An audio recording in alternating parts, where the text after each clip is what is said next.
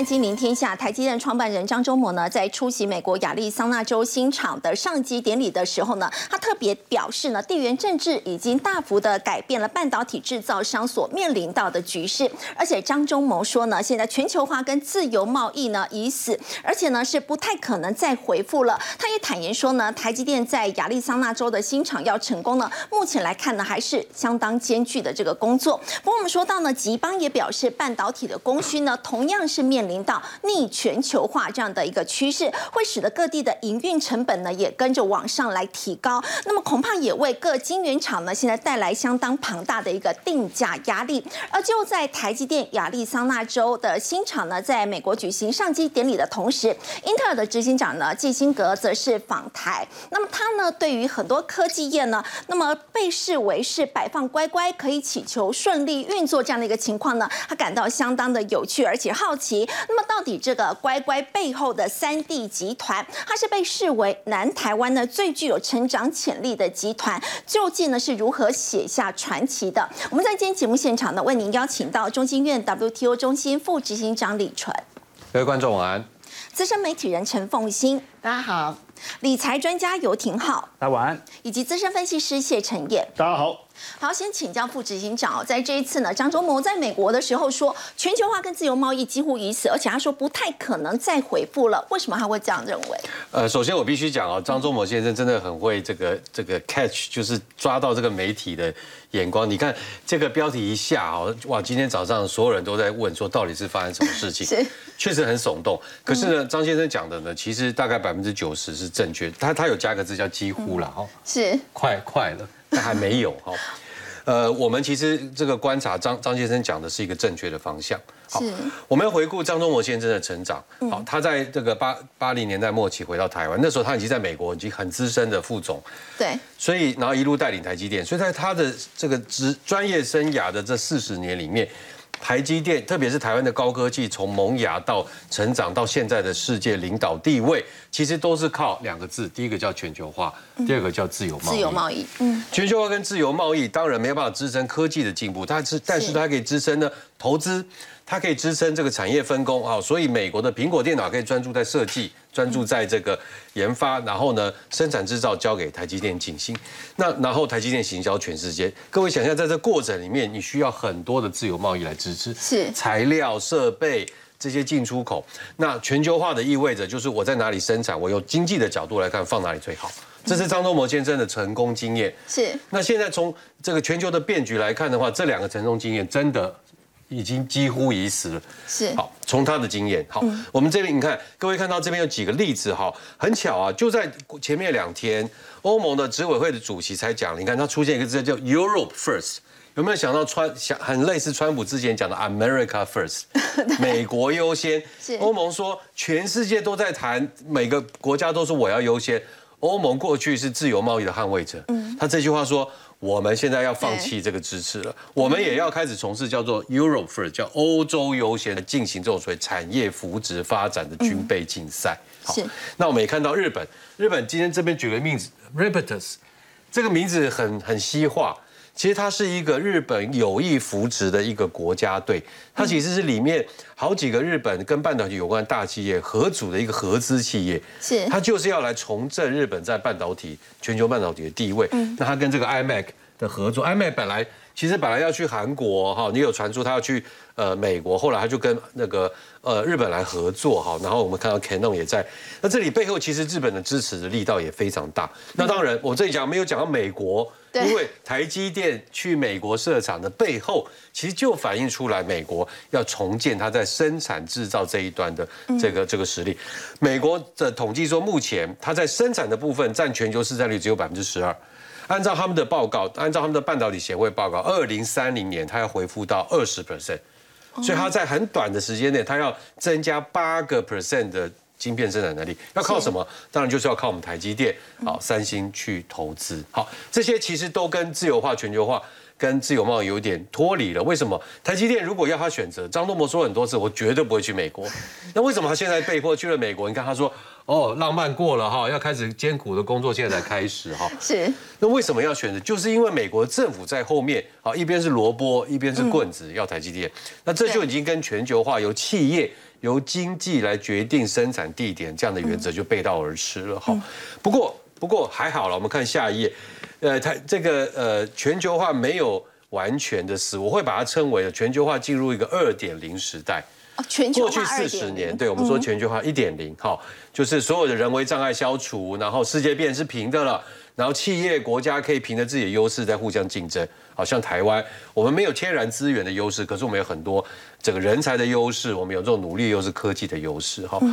那现在为什么要修正？美国说第一个，哎，很多国家其实一点优势都没有，那他们怎么办？好，又或者是说每个国家内部有一些州一点优势都没有，像美国这个所谓铁锈生锈州，啊，失去了优势。是，所以说这种自由，然后第三个，这个自由化让，譬如说竞争者中国占尽了好处，然后美国现在面对很多困境，所以他要修正。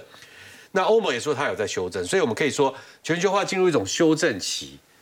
好，我们可以把地球看成好，这这边这个《经济学人》杂志有一个旗啊，中国国旗插下去，世界变三块。好，所以朝向三分之一地球化。我们有一个美系的系统，我们有一个中系的系统，那另外未来可能还有一个欧系的系统。好，所以这个这个图画很好，插下去世界变三块。三块，那彼此还是有互动哦，美中还是有贸易跟投资，欧盟跟中国还是有很多，所以。不是完全不往来，但是要形成自己的集团，大概会是更精准的反映出这种呃现况了哈。这边有很多文字啊，譬如说美国说受够了现况，这是美国的 贸易代表自己亲口讲的，是啊，听了就很纳闷，现况就是你美国创造，然后你说你受够啊？中国摇身一变，他要维护现况，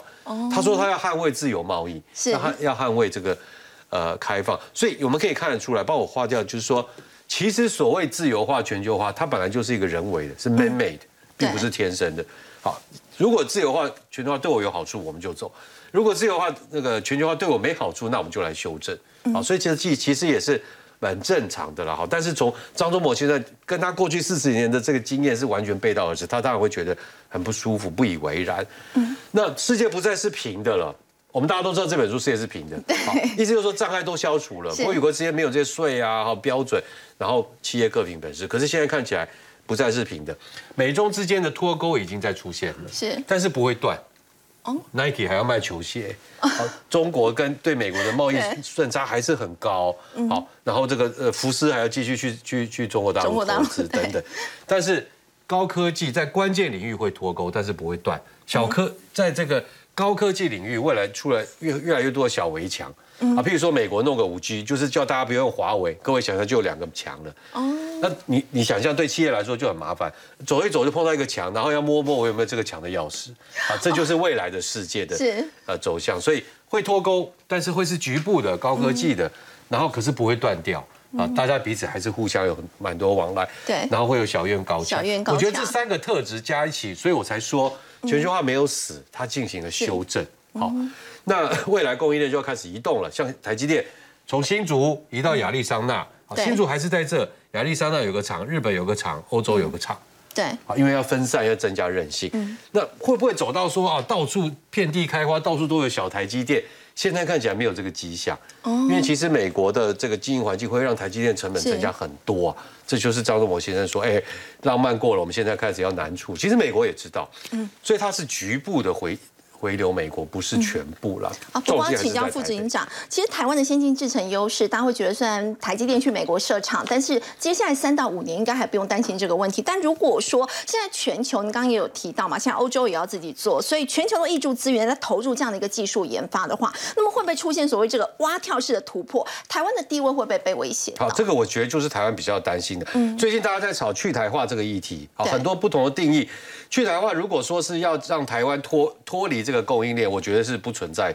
这个问题，因为台湾在供应链的角色跟美国是一致的。台湾好，苹果电脑就好，好苹果电脑强，台积电就强，所以大家是同一个队友，是先先发的队友，是，所以不会互相排斥，或者说打压台积电，其实不利于苹果电脑。好，可是有可能就是我们看到美国的晶片法，其实有大部分的预算不是在。支持回流制造，而是在鼓励研发，所以，我我们比较担心的就是在这种高科技的战场，过去常常出现这种蛙跳式的对，就像手机，iPhone 三出现之后，其他之前的智慧型手机全部都不见了。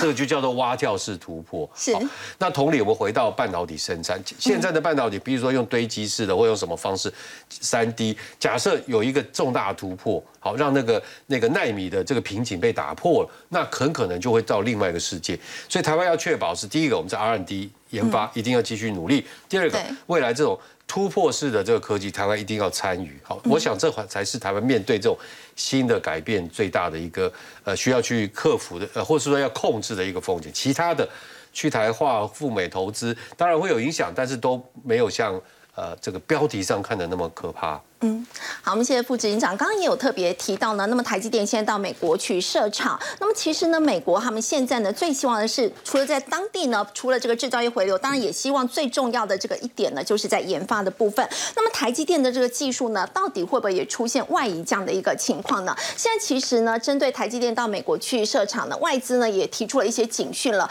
包括小摩、摩根大通他们认为说，毛利率会由今年的五十九趴，那么大幅。的下滑到明年的五十二点五。那半导体产业的外资分析师呢，陆行之他也提醒说呢，其实台积电宣布从一百二十亿美元投资加码到四百亿美元，他认为说呢，其实这样的一个情况，预计导入五纳米、四纳米、三纳米这样一个制程，对于这样的一个成本高昂、毛利率明显是台湾低于台湾任何一个厂平均的这个美国厂来说，在其他假设基础的不变之下，他说会拉高美国厂的资本开支，等于是拉高了低。毛利美国厂的这个营收比重哦，所以他认为说，其实现在针对台积电到美国外资圈是写不出什么样有利多这样的一个报告出来。那么包括杨应超他也提出了一些警讯。那么他认为说呢，其实我们看到下一章，那么杨应超他认为说呢，其实认为新的技术先进制程呢，没有人打包票说可以准时达成，万一研发延迟，那么两地的距离就可能从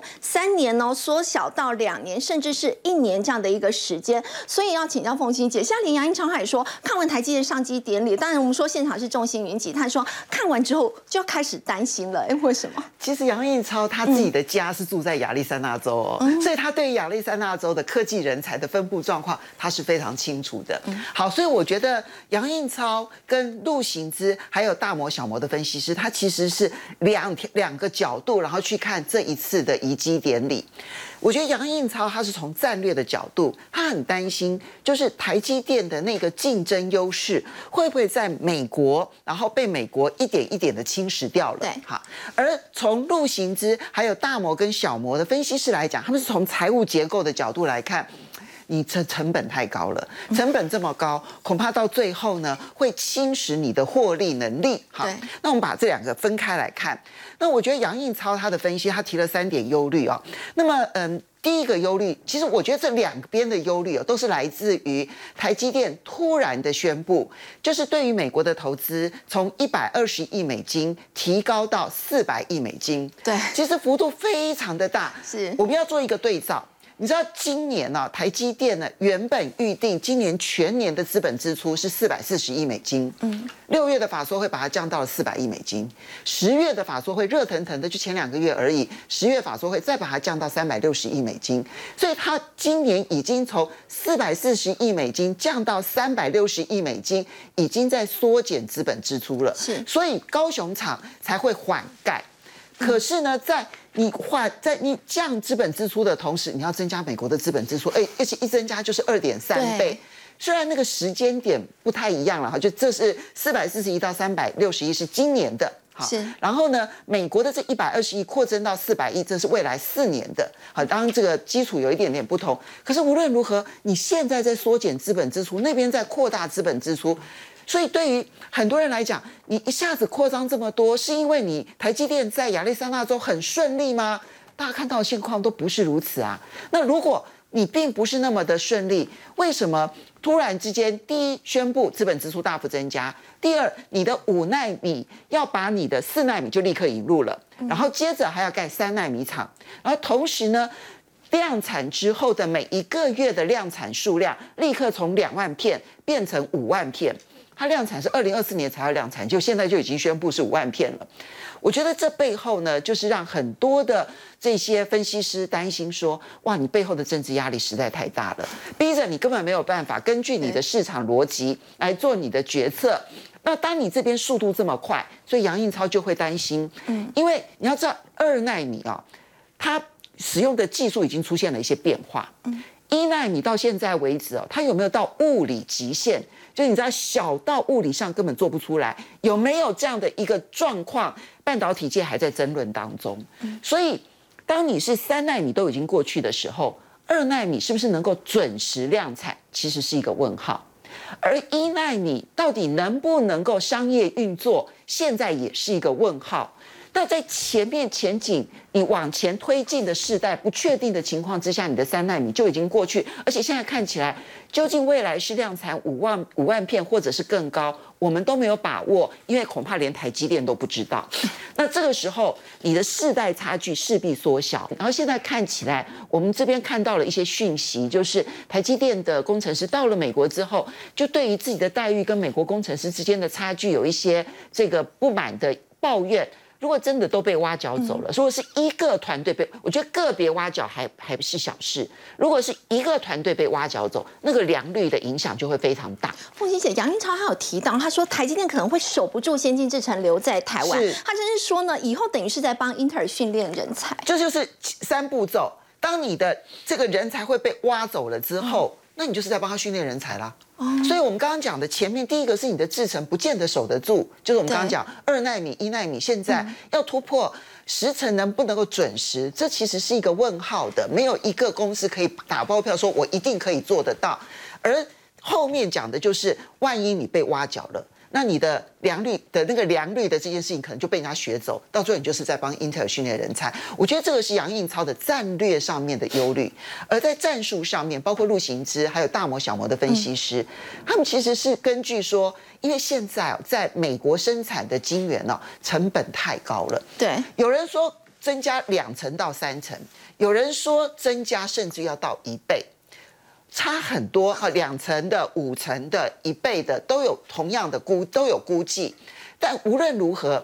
成本就是增加了。是，那你本来呢只投资一百二十亿美金，然后量产只有两万片，在你的先进制程当中比例很低，大家就想说没关系啊，这就当做政治损耗好了。嗯。可是你一下子要拉到五万片，而且你的投资要变成四百亿美金，我要告诉各位，在财务报表上面。折旧一定摊提要增加，然后你的毛利率一定会往下降。对，台积电最自豪的就是它毛利率一直维持在六成。是，那往下降，降到五成以下的时候，它的吸引力就会大幅度的衰退。嗯，然后呢，同时股东权益报酬率，哎，各位一定要记得这七个字哦。为什么？因为巴菲特投资一向都只看股东权益报酬率 ROE 哦。嗯。啊股东权益报酬率可能也要大幅度的往下降，那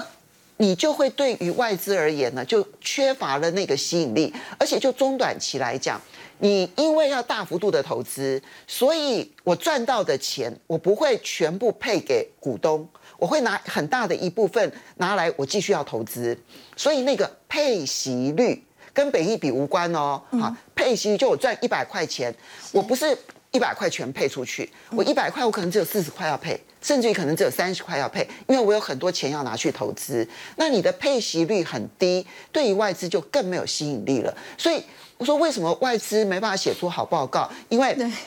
折旧率也折旧率也要提高，然后呢，这个呃毛利率会往下降，然后股东权益报酬率会往下降，然后同时呢，你的那个配息率也要往下降。总而言之，在财务报表上面的所有数字，对外资而言都不好看。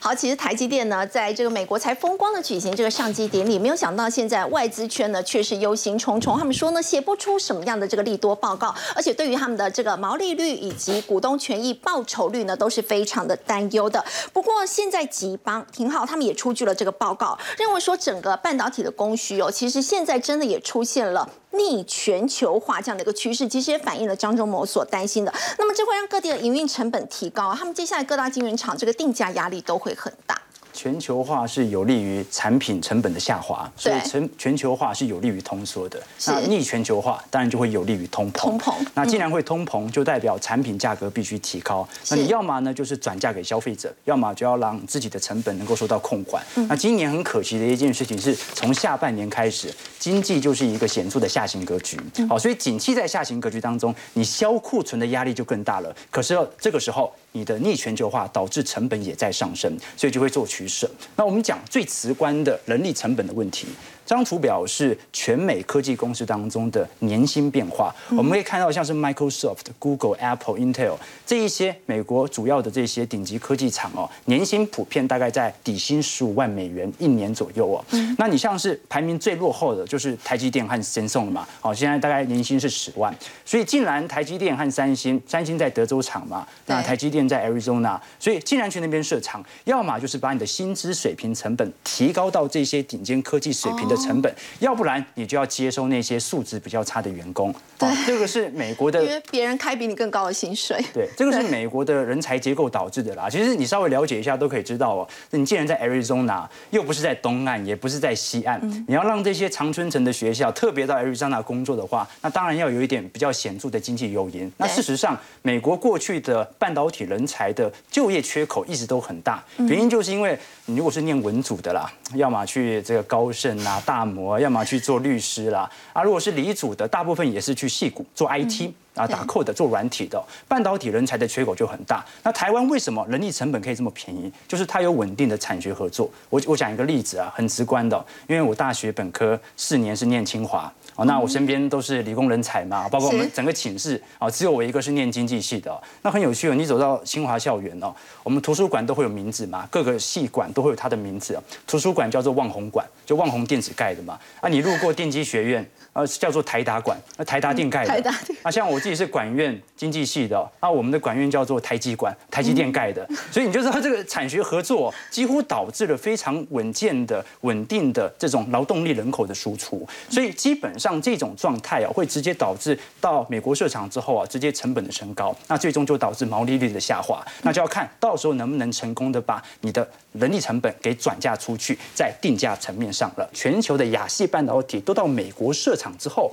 到时候在二零二五年这一些厂区建厂之后，开始扩产产能的情况哦，很清楚哦。基本上就连台湾先进制程今年大概是七成八的市占率哦，到二五年只剩下六成九。那韩国会上升吗？韩国也不会，韩国也到美国扩厂了。对韩国是从今年的二十一趴下滑到二零二五年的十八 percent。那中国在先进制程能够有提升吗？很难啊，因为它现维在持在一趴左右啊，对，因为它现在缺乏技术嘛，所以唯一会增长的，我们看到就是属于美国市美场。国所以我们基本上可以做一个比较清楚的理解啦，就是现在全球预估明年的半导体销售量啊，亚系半导体，尤其是亚洲经济体哦，负增长的可能性是比较大的。好，但是呃，即使明年是经济衰退年或者景气下行年，明年美系半导体或者整个美国的销售总额向上或者说持续成长的几率是比较高的。它是一种全球被迫的调整和结构，所以最终我们就会了解到，那最终就一定会有人要侵蚀这一段呃成本嘛，那就是亚系半导体的毛利率的下滑，这是一个中长期的概况。啊，不过挺好，这次台积电上机典礼觉得是众星云集，大家都跑去了，结果呢，英特尔感觉上是被美国总统拜登有点冷处理啊。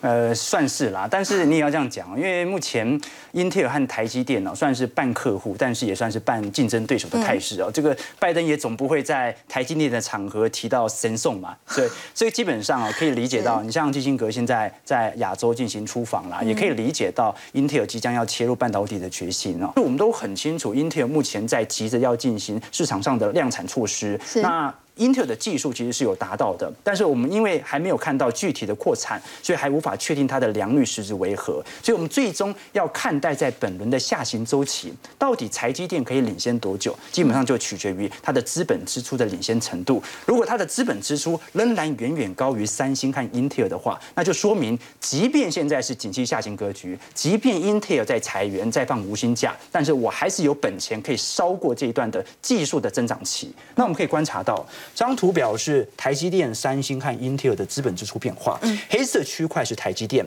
那么绿色区块是贤送哦，那橘色区块是 Intel。我们可以观察到，其实，在二零二零年以前呢，三家企业的资本支出其实差不了多少。对，其实我们讨论到台积电现在成为全球最大的代代工厂啊，也不过就这五年的事情而已啦。在一七年以前呢，七纳米还没有进行突破以前，其实是三星作为全球最大的半导体制成厂哦。那现在在二零二零年以后，我们看到黑色柱状体哦，就不断的继续攀高。对，所以它彰显的一件事情。那就是台积电的资本支出在过去两三年内啊，具有非常显著的提升，而且这个提升啊是远远高于 Intel 的两百亿。那三星的部分呢，因为它还有其他的部门，所以它的资本支出就要更加的分散。所以最终我们就可以理解到，现在整个亚系半导体哦，只要台积电能够在维持在资本支出的领先上，持续的保持在先进制程技术上的领先，基本上第一。产能肯定不用担心啊，都是集中在亚洲。第二点呢，是属于资本支出、先进制程上的领先，也不用过度担心。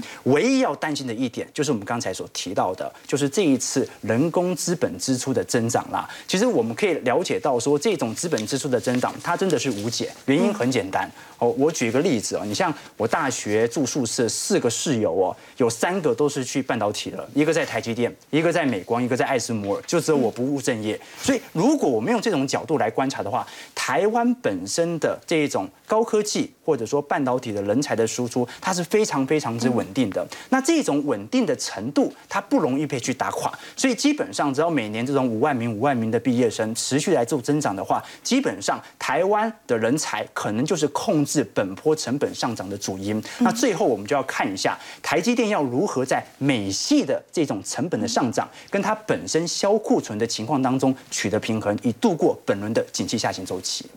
好，另外，其实，在这一次，除了台积电到美国去设厂，当然也有很多的这个供应商，包括呢，台积电他们在上机典礼的前一天呢，也有举行这个参会，有相关的供应链就有将近三百人都有参加。那么，台积电在感恩参会的时候特别颁奖哦，那么给他们协助他们在美国建厂的这个成员，像是汉唐、凡轩，还有像是关东新林，他们呢，因为有他们的帮忙，所以让台积电其实从动工到这个设备进场，其实只有花二十个月的时间，算是非常快。对，因为这一次从从呃动工到进场，这个速度是非常快哦。大家也说这是台积电的速度。那其实你说呃，真的就是靠台积电自己就可以达到这样的一个速度吗？我相信绝对不是。可能。所以为什么他特别办了这个感恩餐会？你看现场三百多人来，呃，我们可能会想说啊，就是一些官员或什么其议，其实不是，反而很多都是他相关的。这些供应链的成员，其实他这一场其实真的是要谢谢大家的，也就是说谢谢大家的帮忙，让我们能够在这么快的时间之内，哦，我们在美国，因为时间拖得越久，他们讲成本一定会拉得越高。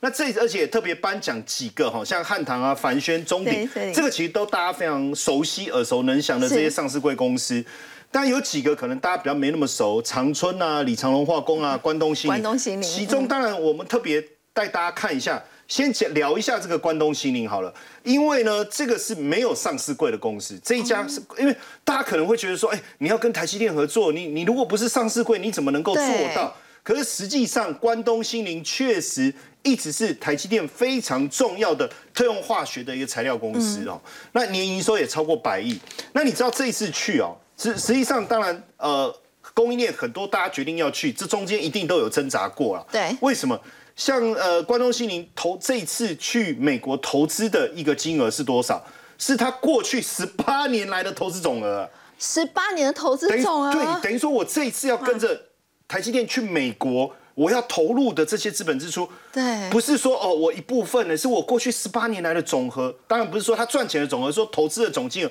是过去这么多，那代表这是呃，这是一个 big deal，对不对？当然，你又说，如果呃这些供应链没有跟着过去，对台积电来讲，你你真的要做到那么好的良率，因为像关东新林投所提供的这个特用化学材料是数一数二的，嗯，就就基本上它的这个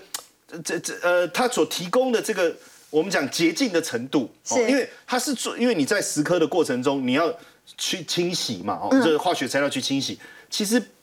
这个成本就是说它的价格比矿泉水还便宜。可是少了它，台积电在利用美国当地的这个材料，要做到这样的一个良率就很困难，很困难。嗯，那我刚才讲他投资了这么多钱，那应该很赚嘛？你可以，你要投那么多，代表很赚钱，因为他在当地对买的这个厂盖好以后，它月产月产能是十万片，可是台积电的五纳米两万片，三纳米两万片也不过四万片，嗯。那多六万片要干嘛？其实当然也，他也希望能够供应当地的，比如说像 Intel 这些，最近也在谈了。嗯，那他自己也讲哦，他说一块钱哦，在台湾可以做三块钱的生意，这杠杆效益嘛。对可是在美国只能赚三毛，三毛不是那个作家哦，是真的就是三毛，你就知道说哇，这个差了十倍，那为什么要去？其实我觉得就是一个概念。第一个，你台积电要去，我当然要跟着去。嗯。第二个，其实打国际杯的机会，对因为你在台湾，你要去接 Intel 的生意，相对来讲还是比较困难。那如果能够到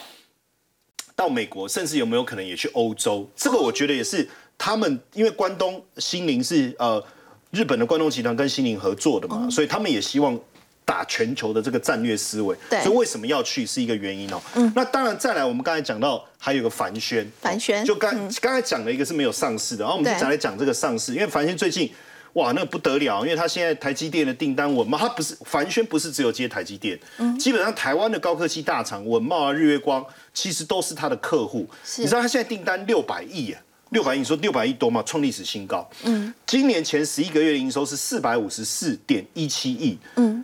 去年全年是三百四十四，接近三百四十五，所以你看十一个月就超过了，比去年超过很多那你说对。对凡轩来讲，他要不要去美国？嗯，呃，美国本来就有了，那要不要跟着台积电一起扩大了或营运？其实他就直接把他子公司直接迁到台积电新厂，表态嘛，我直接搬到你哥，你你在哪里？来搬过去？因为呃，他们的这个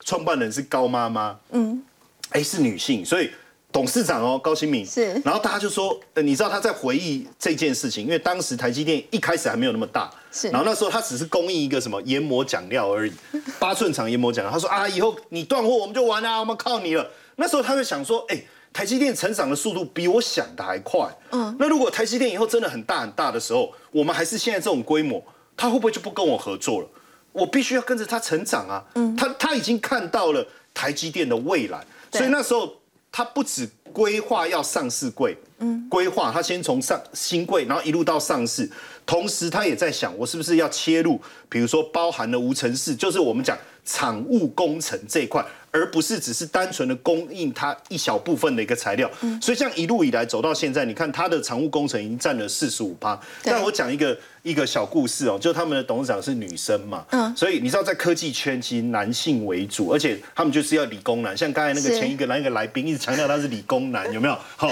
就就好哎对对对对，陈彦哥也是交大哎，的，对对对对，就我们两个学校其实不不太合，然后 然后我们就在讲，就是他们就一直在讲这个这个科技男，你知道，所以谈生意的时候初期啦，他就请他，因为她老公也是股东啦。她就邀请她老公来来来谈这样，所以这个也是一个小故事。当然现在就没有这个问题，因为他们现在已经够大了哈。所以实际上台积电的赴美，我们也看到很多的这个供应链跟着过去，是不是能够因此而开拓眼界，甚至把整个战略提升？我觉得也是值得我们观察。好，另外我们再来看到，其实我们说到这个台积电的效应，现在也掀起了产业这个新东进的浪潮。面对台湾现在有新南向啊，结果又有新东向的需求同步出现，要请教副执行长，未来台湾的厂商在全球怎么样保有优势？好，呃，现在我各位可能看到新闻，最近有那个民间成立一个叫新东向大联盟，哈对，它全名很长哦，但是它的目的就是这个民间东向哈产学研联盟，它的目的其实就是要补充现在很我们知道政府有做了很多的这个协助哈，呃贸协啦、台美啦、还有国贸局啦、经济部在驻美代表处，可是从企业的角度，其实这些不够。好，譬如说美国的税很复杂，好，美国的这个外国企业，就台湾算外国籍，在这那那边要聘用高阶人才，他的这个劳劳动的条件还要申报，还要许可，像这一些对于很多中小企业来说都是蛮麻烦的哈。然后呢，资本的对接，美国是一个世界上最大的资本市场，但是是台湾的企业对于如何去善用美国资本市场提供的各种工具，其实没有什么经验。好，所以民间就说啊，既然这么多企业，刚才说三百家，当然不是所有企业都要去美国了。对越来越多中小型企业要跟着他们的龙头企业去美国的时候，就需要比较多的民间彼此之间的相互合作、对接。好，所以我想这是这个大联盟的这个呃目的。好，关键的来了，可是对我们也知道政府有呃这个新南向政策。好，那现在民间在推动新东向，好像台积电就是龙头企业带着大家去。可是其实对很多企，台积电算是例外。很多企业呢，它既有新南向，也有新东向的需要。它可能中小企业跟着龙头企业，它要去美国，可是它绝大部分研发可能在台湾，它的生产基地可能要放在越南或者是马来西亚。所以它新跟南这不是对立的概念，对很多企业来说是同时发生的。对，所以我想未来台湾怎么样把这些供应链搬迁的这个整整合起来，能够提供一个。从企业的角度的，一个综合性、整合性的服务，包含政府的服务，还有民间自己的力量，我觉得会是更重要的。好，所以这个第一个要跟大家分享，就是新东向、新南向，大家听起来名词是分开，但很多企业来说，它根本就是同时在发展。还有欧盟，我们我觉得欧洲是一个，也是个有趣的地方。欧洲是一个呃科技的先进的地方，然后消费市场非常大，可它有个好处，它离。这个地缘冲突，印太、亚太地区的地缘冲突比较远，比较远，对，不像美国是直接，所以是啊，对于譬如说在中国还有营运的企业来说，跟欧洲企业合作，也许是也很好的选项。嗯，那它就可能要有一个新欧向，我我已经不知道这地理位置要怎么画了哈。所以新的这种公司协力的机制，就是公部门跟私人部门一起协力，是不要受限于说是南还是东还是欧，哦，可能是一个更整合的这个方式，会是。在台湾下一步非常需要的一个协助了。好，另外我们先休息一下，稍后来关注。其实，在这一次台积电在美国举行上机典礼的时候呢，英特尔的执行长呢基辛格他则是访台，那么特别呢对乖乖觉得非常有兴趣，他背后有怎么样的一个故事？我们先休息一下，稍后回来。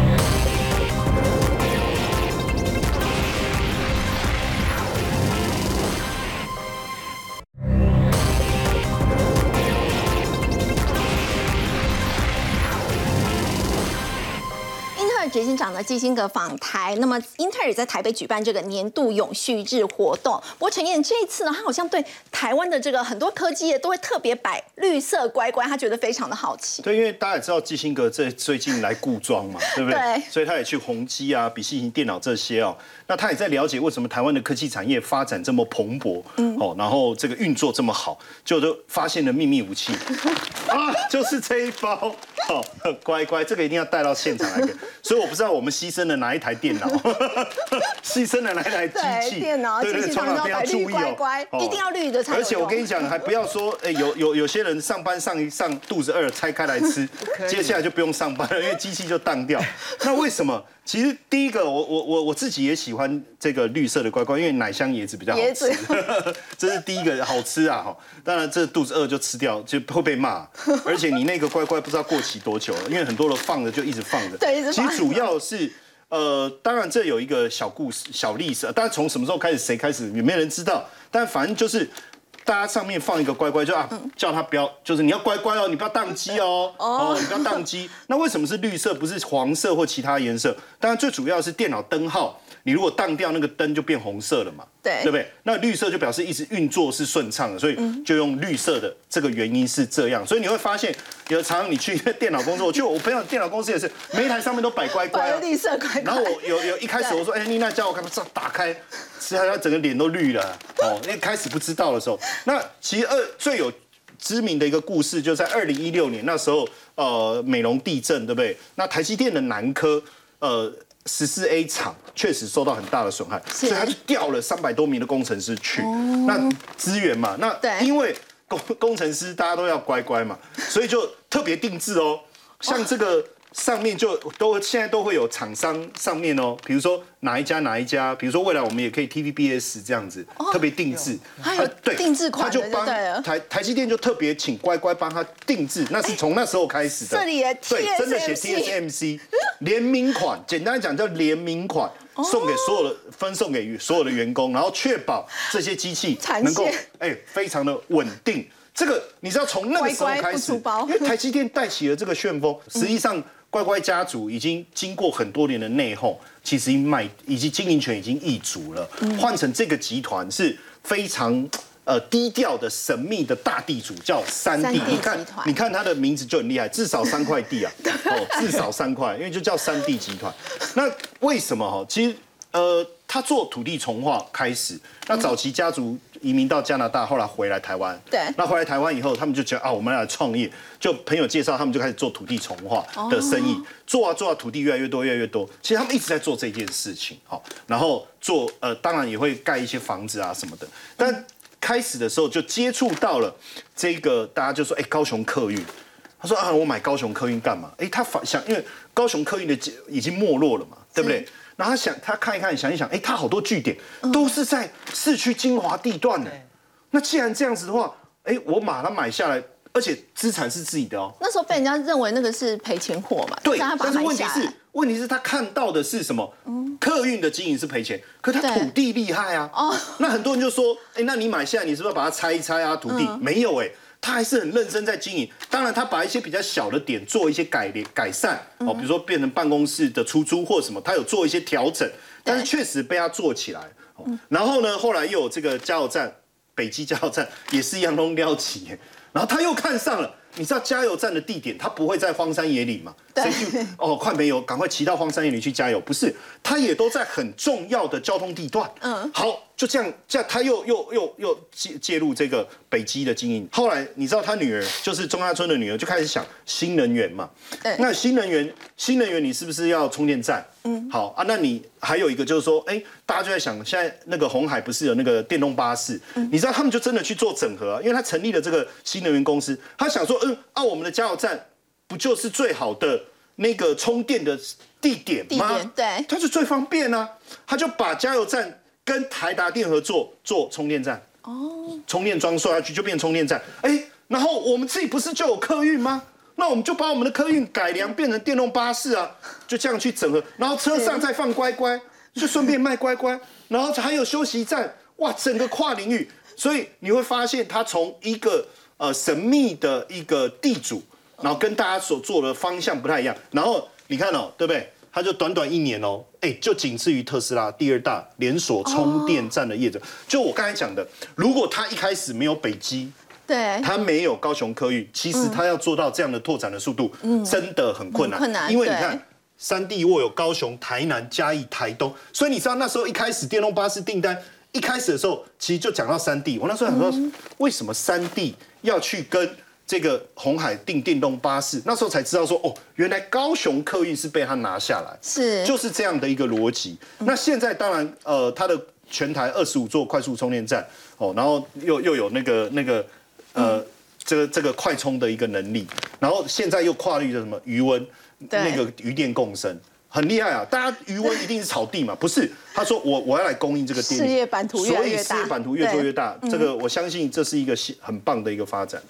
好，另外我们稍后回来来关注的是在金融股，很多这个股民会买这个金融股来存股，但是呢，这个金管会也证实说，明年恐怕这个金控的配息会不如今年。我们先休息一下，稍后来关心。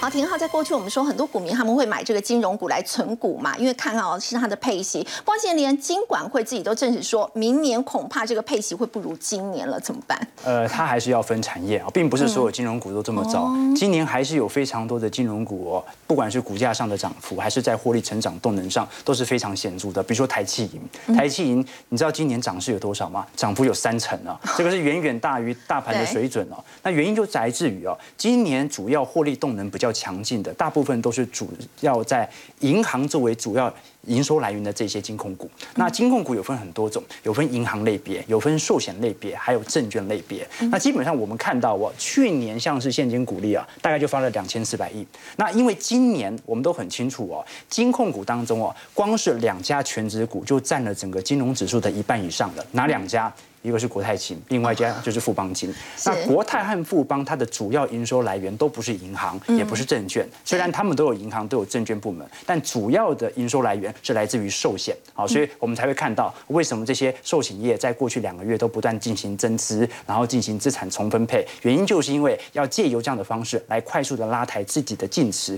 以免踩到金管会的红线。但是我们也看到了，寿险业哦，光是上半年的净值哦，就从当时接近三兆啊，下滑到一点二兆了。那第三季股市又破底嘛，好，所以净值的下滑幅度又更快了。那即便现在用资产重分配，然后用资产重估的方式哦，尝试的拉抬净值，但你的获利不佳，它是一个事实。今年股市就是跌了这么多，所以不管怎么样，明年呐、至少获利或者说现金股利砍半发的，就是属于这些寿险股。那当然。这也不代表明年殖利率会很差，因为它股价跌更多啊。那殖利率哦是现金股利是属于股价嘛，所以可能股价跌得多，殖利率没有太大的改变。所以如果这些金控啊明年想要安抚市场情绪的话，因为它现在受到金管会的监管，你增资你都已经跟市场要钱了，你怎么还可以把发把钱发出去呢？对所以最直观的做法，明年应该就是用股票股利的方式配股票啦，给你用这样的方式来帮助投资人可以渡过难关。可是刚才我们所提到，除了寿险股之外啊，还有另外一个类型的金控股本身卖压也是非常重的，就是属于证券股。去年成交量创天量嘛，对每天五六千亿今年，就一两千亿嘛，所以量越小。手续费、交易税的收入就越少哦。嗯少那有哪些金控它是以证券作为主要营收来源的？像二八八五的元大金，好、或者像是这个二八八九的国票金，它主要营收来源都是来自于证券部门。那你看到对殖利率都高的离谱哦，有十趴的，有八趴的哦。那这样不代表着说明年会有多样的表现，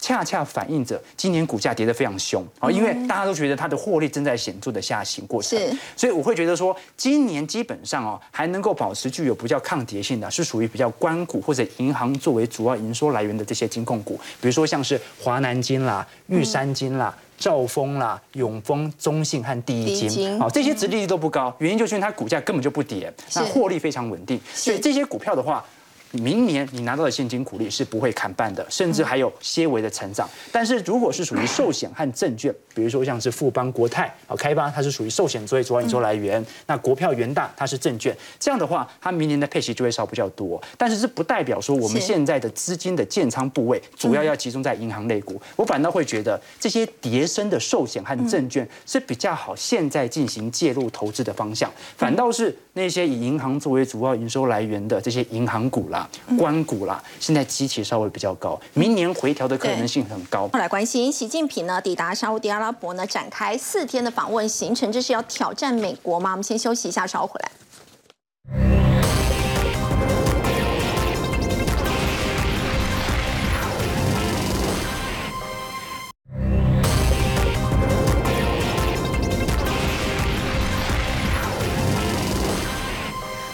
国国家主席习近平在七号抵达沙烏地阿拉伯，要展开四天的访问行程，这当中也会出席第一届的中国跟阿拉伯国家的峰会。不过呢，现在正因为美国还有沙国之间呢，因为能源的供应问题呢，那么彼此之间不太愉快。我要请教凤欣姐，这这这个行为呢，是不是要插旗美国传统势力范围，是有这样的一个挑战意味吗？嗯，我觉得从美国的角度来讲，他一定会觉得那个非常的压力沉重，因为大家都是拿拜登七月份的时候去访问沙烏地阿拉伯，然后跟习近平这一次的访问去做对比，就发现说拜登那一次连首都都没有去，而习近平这一次那个这那个规模真的是还蛮正蛮蛮盛大的，就是包括了这个飞机的伴飞啦，哦，然后呢是。铺紫色的地毯等等这些情况。不过我觉得，我觉得从另外一个经贸的角度来看的话哦，我比较像，我比较觉得中国大陆这一次去到这个中东的这一次的访问，它是验收过去的成果。因为其实他们从二零零四年的时候，其实就有两年一次的，